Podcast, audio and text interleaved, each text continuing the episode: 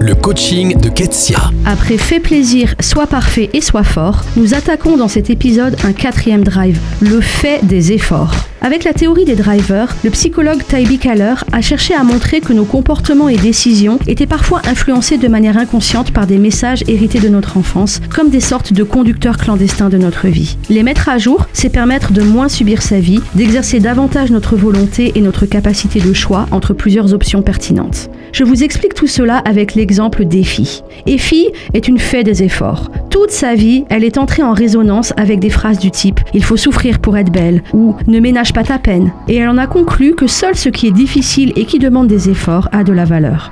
Les gens qui l'entourent la félicitent pour sa capacité à travailler dur, à s'engager dans beaucoup de projets et à résister à la difficulté. Ce qu'ils ne savent pas, c'est qu'inconsciemment, Effie recherche les situations compliquées et elle va parfois les créer elle-même pour se rassurer sur sa valeur. D'ailleurs, la dernière fois qu'elle a mené un projet au sein de son entreprise, Effie a refusé systématiquement toutes les solutions faciles et rapides ou qui avaient déjà prouvé leur efficacité. Elle a tenu à travailler avec plusieurs partenaires à la fois, avec une méthode innovante et en plus, comme elle avait oublié des étapes importantes dans la planification, elle a dû se démarrer pour trouver des solutions à des problèmes qui auraient pu être évités s'ils avaient été anticipés. En bref, pour Effie, elle a fait des efforts. Le résultat importe peu. Elle pense qu'elle sera jugée à sa capacité à fournir beaucoup de travail. Ce qu'Effie et tous les faits des efforts ont besoin d'entendre et de mettre en pratique, c'est le message antidote réussi à ta mesure. Et si l'essentiel dans la vie n'était pas de s'acharner et de s'user au travail, mais d'obtenir des résultats? Et si aimer ce que l'on fait et prendre du temps pour soi et les autres était la marque d'une vie réussie?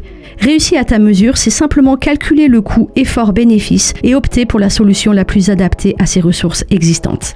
Et je vous le souhaite à tous de réussir à votre mesure et d'en profiter. Pour aller plus loin, lisez le blog ketsiabonaz.fr.